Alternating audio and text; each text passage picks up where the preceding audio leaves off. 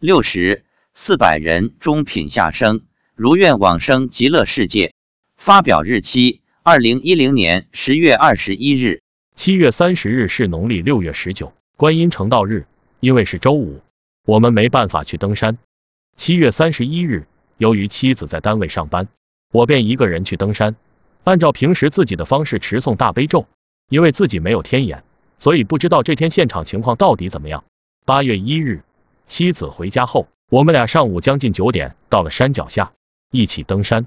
下山回家时，我便问妻子：“今天来了多少众生？”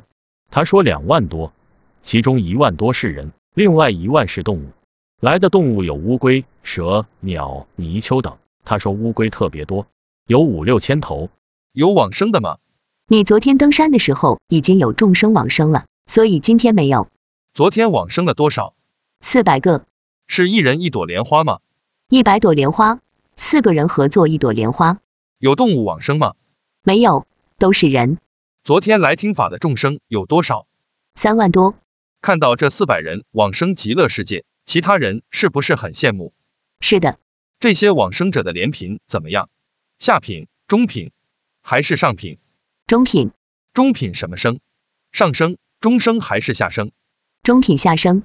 妻子说，昨天和今天，释迦牟尼佛都有来，跟观世音菩萨一起加持众生。今天由于我们教持去登山，等到山脚下时，只剩一万多众生了，主要是动物走掉了。人走掉的不多，看来轨道的人还是比动物聪明，有智慧。他们可以为了求生西方极乐世界，不怕苦不怕累，坚持听法修炼。